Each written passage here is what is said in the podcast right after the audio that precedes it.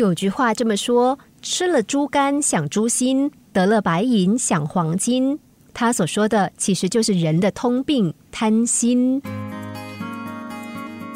有一个人想找块地来耕作，就跑去跟地主商量。地主说他今天心情好，要发个慈悲，让这个人明天清早从这里往外跑，跑一段就差一面小小的旗子。只要在太阳下山前可以赶得回来，棋子围住的地都归他。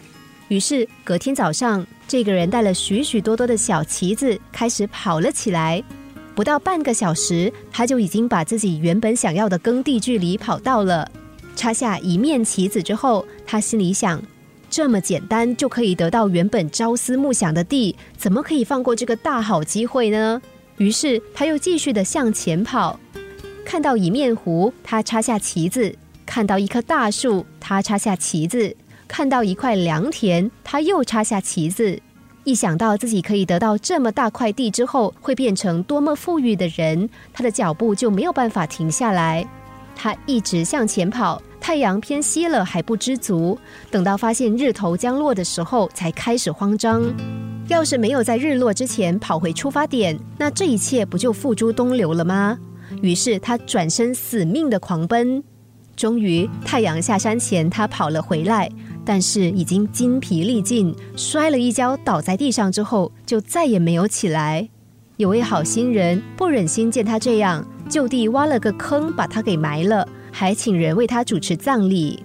主持葬礼的人忍不住指着埋着这个人的土地，悠悠地说：“一个人需要多少地呢？这么大不就够了吗？”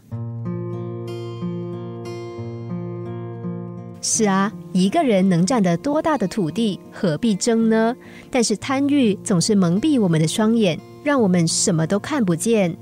多少才算够？五十平、一百平，一个国家还是要整个世界？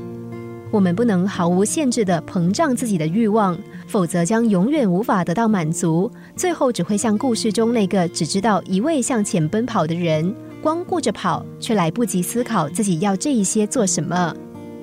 不想浪费，就不要贪心，不妨好好检视自己的各种欲求，究竟有什么是真正需要的？